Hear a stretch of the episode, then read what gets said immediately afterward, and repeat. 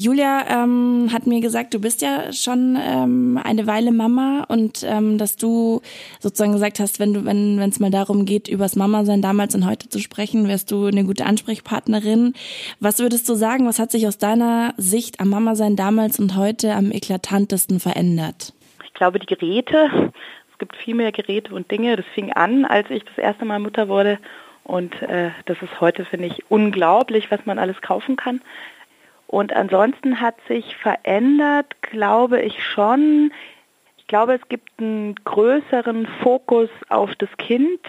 Es gibt so, das Rattenrennen ist noch so ein bisschen schneller geworden und äh, dieses, das Kind in einer Welt der Konkurrenz zu erziehen, das hat einen größeren Fokus bekommen und das hat was verändert. Was genau meinst du mit Rattenrennen? Kannst du das noch definieren, was du damit meinst? Als Rattenrennen würde ich sagen, ähm, die meisten Paare arbeiten beide oft in hohen Prozentzahlen. Es gibt im Grunde keine Hausfrauen, klassischen Hausfrauen mehr. Und äh, das ist natürlich auf Kosten von bestimmten, da ist der Stress hat sich total erhöht für die Familien. Das wäre auch eine unserer Fragen gewesen. Das Thema Elternzeit, das gab es in dem Sinne so ja gar nicht vor 15 Jahren, ne? Also ich meine. Ja, das, also 2007 ist ja dieses Elterngeld eingeführt worden. Ähm, davor hat man natürlich auch Elternzeit. Also Elternzeit hat man natürlich immer schon gemacht, also dass der Arbeitgeber einem frei gibt. Das war sogar früher, glaube ich, also in den Jahren davor äh, viel häufiger, dass man die drei Jahre voll genommen hat, die, da, die üblich sind. Ähm, die Elternzeit, also quasi das Geld dafür bekommen, was an dem vorherigen Lohn angeglichen ist, äh, dass man in der ersten Zeit mit dem Baby zu Hause ist, das kam 2007. Und da hat sich total viel mit verändert. Wie war das davor? Also ich frage mich dann wirklich, wie, wie hat man sich das davor vorgestellt? Das heißt, die, da hatte man ja gar nicht die Möglichkeit rein theoretisch, wenn man es finanziell sich nicht leisten konnte. Also das, das war einfach nicht so dringlich, weil es einfach nicht so üblich war, dass äh, Frauen in, in der äh, hohen Zahl äh, so schnell wieder zurück ins Berufsleben gegangen sind, sondern äh, lange Zeit äh, in unseren Kindheiten war ja also die, der Krippenausbau noch zumindest in Westdeutschland äh, nicht fortgeschritten. Das heißt, man hat halt sein Kind mit drei, vier in den Kindergarten getan und davor hat einer, meistens die Mutter, sich vor allem um die Kinder gekümmert und dann ist man zurück ins Berufsleben gegangen. Also die, diese große Pause ab der Geburt, die war einfach viel üblicher, sehr, sehr lange. Und das hat sich im Grunde erst mit dem Elterngeld so richtig im großen Stil verändert. Wie ist es bei dir? Julia hat erzählt, du warst Chefredakteurin bei Nido, bist jetzt Chefredakteurin bei SZ Familie. Das heißt, man kann auf jeden Fall sagen, du hast eine sehr schöne Karriere hingelegt. Ähm, das ist ja sicher nicht, äh, nicht möglich, wenn man sich zehn Jahre, also würde ich jetzt vermuten, ähm, wenn man sich zehn, 15 Jahre rausnimmt aus dem Job. Ähm, wie war das für dich? Hast du ähm, schnell wieder gearbeitet und wurdest du dafür damals, sage ich mal in Anführungsstrichen, ähm, verurteilt oder wie, wie war das für dich? Also ich habe immer recht schnell wieder gearbeitet, beim ersten Kind nach sechs Monaten, beim zweiten, weil ich da gerade in die Chefredakteursrolle kam, schon nach vier Monaten und beim dritten nach acht Monaten wieder. Ähm, ich würde sagen, Nee, ich habe nie irgendwie, bin nie äh, geärgert worden dafür und wurde auch nie blöd angeguckt. Ähm, ich glaube, es ist immer eine Frage, mit welcher Haltung man das selber macht. Und dann lebe ich natürlich auch in einem extrem urbanen Umfeld, wo dieses, ähm, warum kümmerst du dich nicht mehr um dein Kind, eigentlich nicht so Thema ist.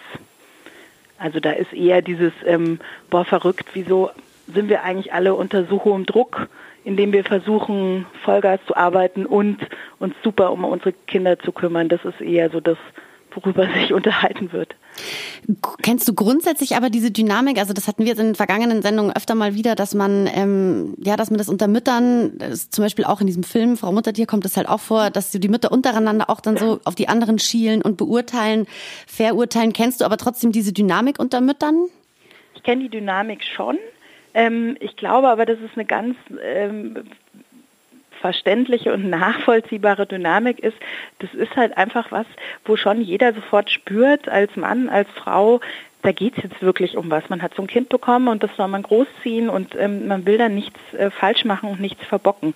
Und ähm, dass da dann eine Fremdbeobachtung stattfindet und auch eine Verunsicherung und Einordnung, wo stehe ich denn da, wie machten die das, wie machten der das, ähm, und dass das wiederum auch zu so Abgrenzungsreflexen äh, ja, führt, das glaube ich ist auf eine bestimmte Art auch ganz normal. Ähm, im besten Fall setzt dann halt irgendwann der Reflexionsprozess ein, gleichzeitig wird man sicherer und dann hört man auf, das über die anderen zu definieren, sondern hat seinen eigenen Weg. Aber an sich ist es ja nicht schlecht, dass man sich erstmal anguckt, wie machen das denn die anderen, wo sehe ich mich denn, was gefällt mir, was gefällt mir nicht. Kannst du da auch ähm, jetzt so Themen, die die Mütter beschäftigen, also Themen, die jetzt in, also du bist ja sozusagen Redakteurin im Familienbereich, kennst alle Themen, die die Eltern so beschäftigen. Hat sich das verändert, was die Eltern früher, also was heißt früher, vor 15 Jahren beschäftigt hat und was jetzt heute so die Schlagzeilen sind oder Themen, mit denen ihr euch jetzt beschäftigt als Redaktion? Also ich glaube zum Beispiel, dass dieses schlechte Gewissen, ähm, anders geworden ist, dieses schlechte Gewissen, äh, nicht genug für das Kind zu sein oder nicht genug im, im Job zu sein. Ich glaube, dass es ähm, vor 15 Jahren schon noch viel mehr so ein, boah, ganz schnell wieder zurück in den Job, äh, eine Ausnahmegefühl äh, gab. Ich glaube, dass das nicht mehr so geächtet ist. Und andererseits glaube ich aber, dass es viel mehr Aufmerksamkeit dafür gibt, dass der Preis, den wir als Eltern, als Frauen vor allem zahlen für diese Idee der Vollbeschäftigung gleichzeitig zum Elternsein ähm, oder der zumindest viel Beschäftigung, ähm, dass der ganz schön hoch ist. Und darüber wird, glaube ich, viel mehr geredet. Inwiefern hoch? Also diese Idee der 32-Stunden-Woche für beide Eltern, die war vor zehn Jahren, war das so, Jutta Almendinger hat das irgendwann mal aufgebracht, da war das ja so wirklich so, das fing so an und man dachte so, ja stimmt eigentlich, aber boah, 32 Stunden, das schafft man ja auch ganz schön wenig. Und heute ist es ja schon etwas, wo die meisten Eltern sagen, ja klar, das wäre die Lösung, da wären wir raus aus unserem ganzen Stress, also mit einer 32 Stunden als neue Vollbeschäftigung für beide Elternteile und einfach dadurch ein bisschen mehr Entlastung im Familienalltag. Findest du, dass es dann besser oder schlechter geworden ist, als es früher war? Also so die Situation für die Eltern? Ähm, also ich finde, viele Dinge sind viel besser geworden. Ich habe äh, als ich meinen ersten Sohn bekommen habe, ähm, war zum Beispiel dieses Gleichberechtigungsthema wirklich auch nochmal auf einem anderen Level. Ähm, ich weiß noch, dass ich ernsthafte Diskussionen in unserem Freundeskreis hatte, weil mein Freund damals ähm, das erste Baby mit dem Tragegurt äh, getragen hat und es hieß aber, boah, Männer, Tragegurt, wie kann das sein? Und das ist wirklich, das ist zwölf Jahre her, das ist einfach nicht lange her. Und das ist schon, da sieht man natürlich, wie viel sich da getan hat. Heute trägt jeder Vater sehr stolz sein Kind zurecht mit dem Tragegurt durch die Gegend. Ähm, ich finde, es haben sich viele Dinge wirklich verbessert. Ich glaube aber, dass der, also dieses große Thema Arbeiten und Familie und äh, Kinder haben, das hat sich eher noch nicht entspannt. Das hat aber unterschiedliche Gründe natürlich. Was musste aus deiner Sicht dafür passieren? Also du hast ja gerade schon angesprochen, die 32-Stunden-Woche. Gibt es noch andere Aspekte, ähm, wo, wo du eine Lösung sehen würdest? Ich glaube, das hat gesellschaftliche und politische Dimensionen, aber auch individuelle. Mhm. Ähm, ich glaube, politisch natürlich muss man weiter das Elterngeld anpassen oder ausbauen, um bestimmte äh, Dinge zu erreichen. Ähm, man muss äh, arbeitsrechtlich gucken, dass äh, sich da viel tut und da Mütter wirklich auch noch besser geschützt sind, am besten Väter auch Schutzrechte bekommen, damit ähm, Mütter nicht mehr benachteiligt sind in der beruflichen Situation.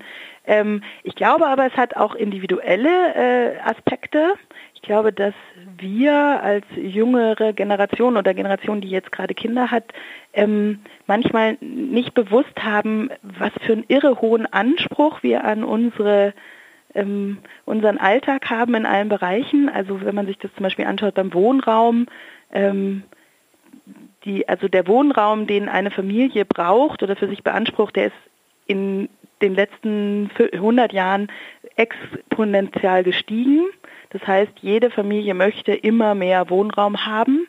Das ist ein individuelles Bedürfnis und eine Sehnsucht und die führt natürlich dazu, dass ich am Ende mehr Geld verdienen muss, dass ich am Ende mehr arbeiten muss und dass ich diese Zeit weniger in der Familie habe. Das ist also genauso wollen wir im Bioladen unsere Sachen kaufen und äh, ein Auto will man auch und in den Urlaub fahren will man auch. Das sind alles Bereiche, wo wahrscheinlich unsere Eltern noch sehr viel weniger Ansprüche hatten und dadurch natürlich auch äh, viel besser mit nur einem Gehalt leben konnten. Also da ist mein, ja, mein, zumindest mein, meine Aufruf, da mal zu reflektieren, dass diese Idee, ähm, dieses Leben sich leisten zu können zwischen viel Wohnraum, mehreren Urlauben im Jahr, ähm, eine tolle Betreuung für die Kinder, ähm, Bio-Klamotten, ähm, Bio-Essen, äh, diese ganzen Dinge, die wir, wir oder zumindest viele Menschen erstrebenswert finden, dass die natürlich ein Anspruch ist, der gewachsen ist und der führt auch dazu, ähm, dass wir mehr arbeiten müssen. Also die Lebenshaltungskosten sind im Verhältnis zu den Gehältern ähm, gestiegen, aber weil wir das zu gerne so möchten. Also das stimmt, da kann man auch so bei sich selber äh, irgendwie so eine eigenen, sich an eine eigene Nase ziehen, ne? weil also wenn man sagt, man hat zwei Kinder, braucht es vielleicht gar nicht unbedingt eine Vierzimmerwohnung, sondern zwei könnten sich eins teilen oder also Freunde von uns wohnen in der Jurte zum Beispiel, alle vier, ja, auf dem Land. Also es gibt auch alternative Modelle, wo es wahrscheinlich dann gar nicht so viel Geld braucht oder wo der Anspruch dann ein anderer ist. Wo wir dann aber auch wieder ins Vergleich, also da, da spielt halt auch dieses Vergleichen, was ähm, wir vorher schon hatten, natürlich ein... Total. Äh, Und das ist natürlich auch einfach, also wir lassen uns das natürlich auch einreden von der wahren Welt. Also äh, wir wollen es alles haben. Es wird, also, wir sind da schon einfach genau Kinder halt unserer Zeit, die sich ähm, einreden lassen, sie brauchen zur Geburt eines Kindes 84 verschiedene Gegenstände, die jede einzelne 150 Euro kosten, die sie fünf Monate benutzen und dann nicht mehr. Mhm. Und man braucht es aber beim zweiten Kind dann nochmal in einer anderen Farbe. Also das ist natürlich, also das ist, ähm, das ist, das ist schwierig, da sich individuell dann rauszuziehen. Mhm.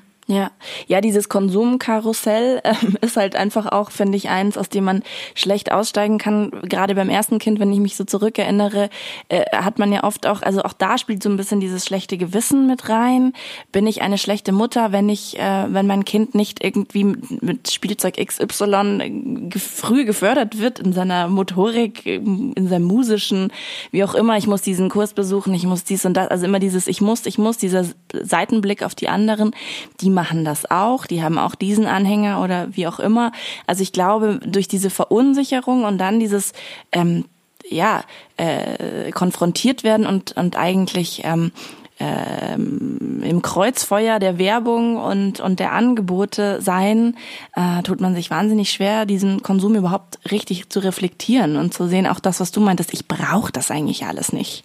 Total. Und ja. das ist aber, glaube ich, eben, also ich finde, das ist, man kann über das Individuelle viel reden und natürlich ist aber das Wichtigste sind die politischen Schritte. Trotzdem gibt es eben genau dieses diesen Punkt, wo man schon sich an die eigene Nase fassen ja. kann. Und das betrifft halt eben, und da wird es, finde ich, noch sogar relevanter als bei dem Konsumzeug, äh, wirklich auch dieses, eben diese Idee von Fördern und Überfördern und frühkindliches Fördern mhm. und diese ganze verrückte Idee, Kinder auf eine Welt in Konkurrenz möglichst früh vorbereiten zu müssen, weil das die anderen auch so machen, statt darauf zu vertrauen, dass Kinder vor allem Kindheiten brauchen und ähm, erstmal in irgendwie gutem Rahmen wachsen müssen dürfen und äh, dass das dann schon sich alles ergeben wird. Wenn man dann ähm, ein paar Kinder so ein bisschen größer werden, ähm, gesehen hat, dann merkt man ja auch, dass das dann doch am Ende ganz schön wenig mit einem selbst zu tun hat, wie die sich entwickeln. Ja. Du hast ähm, vorher auch gesagt, dass sich das so ein bisschen geändert hat. Der Fokus ist heutzutage mehr auf dem Kind. Dementsprechend haben sich ja vermutlich mhm. wahrscheinlich auch die Erziehungsmethoden ähm, so ein bisschen geändert. Das kriegt ihr wahrscheinlich auch so mit an den Themen, mit denen eure Redaktion zu tun hat. Kannst du sagen, was sich da erziehungsmethodentechnisch am meisten verändert hat von vor 15 Jahren bis heute? Also da würde ich auch sagen, es ist eher eine positive Entwicklung, ähm, dass man eben das Kind mehr in den Fokus stellt. Das hat natürlich schon vor vielen Jahrzehnten angefangen, ähm, dass man ähm, eben sagt, ach, irgendwie ist es jetzt eben nicht nur mein, ich bin der Erziehende, Erziehung ist eh ein schlimmes Wort und äh, befehle meinem Kind, was es machen soll und dann soll es gehorchen lernen, sondern dass man schon sehr klar hat, dass ähm, eben Kinder vor allem am Anfang ähm, Bindung und Liebe und Vertrauen und, und Vertrauen können müssen und äh, dass man dieses Kind äh, eben ähm, mehr versucht als eigener kleiner Mensch anzugucken, als man das früher gemacht hat. Ähm, ich finde das grundsätzlich eine ganz positive Entwicklung und dann hat die aber natürlich ein paar Folgen, wo es übers Ziel hinausschießt. Zum Beispiel? Also ähm, ich glaube, dass zum Beispiel der Blick auf unsere Schul, Einrichtungen oder Betreuungseinrichtungen ähm, mit diesem Fokus auf das einzelne Kind äh, oft ungerecht ist. Also ich glaube, dass dieses, ähm, dass man Schulen zum Beispiel viel zu viele Dinge hinlegt und sagt, darum müsst ihr euch auch noch kümmern und das müsst ihr machen und wieso macht ihr das eigentlich nicht richtig und ähm, statt dass man so selber guckt, okay, was können, was können wir als Familie und Eltern da eigentlich übernehmen und ähm, wenn unsere Kinder in so sicheren und guten Familien groß werden, wie das viele Kinder gerade hier in München tun, ähm, dann ist die Schule nicht der Ort, der dann auch noch 20 Zusatzleistungen leisten muss. Also dieses ähm, die, die, die Betreuungseinrichtungen als Dienstleistungen sehen, da bin ich total skeptisch, weil ich das einfach ähm, beobachte und das sind natürlich auch gerade die Kinder, die eigentlich ja in sehr ähm, wohlhabenden Familien aufwachsen, wo dann noch ähm, das Maximale von der Schule verlangt wird oder am besten eine Privateinrichtung aufgesucht wird. Und das ist schon, da finde ich, da geht dieser Blick auf das eigene Kind und das ähm, Verbessern der Situation des eigenen Kindes, verbessern in Anführungszeichen, weil ich glaube da auch nicht, dass es das verbessert. Ähm, aber da geht es dann so ein bisschen, da wird es dann so ein bisschen komisch, finde ich. Mhm. Ja, kann ich. Ja, kann ich nach, ich weiß, was du meinst, ja, kann ich nachvollziehen. Ähm, wir haben noch eine letzte Frage.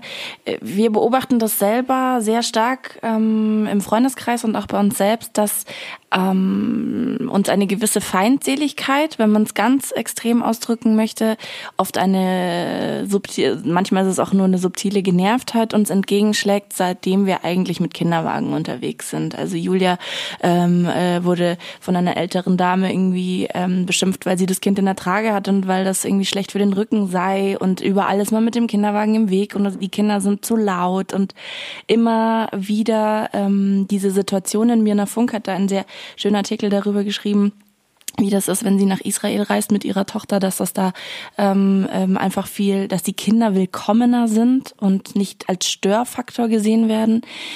Siehst du das ähnlich und auch im Bezug zu früher hast du das Gefühl, die Stimmung hat sich verändert? Sind die Leute schneller genervt? Sind Kinder unwillkommener als früher? Hm, ich glaube, ein bisschen im Gegenteil. Ich glaube, dass es zum einen eine Tendenz gibt, es größer zu machen, als es ist.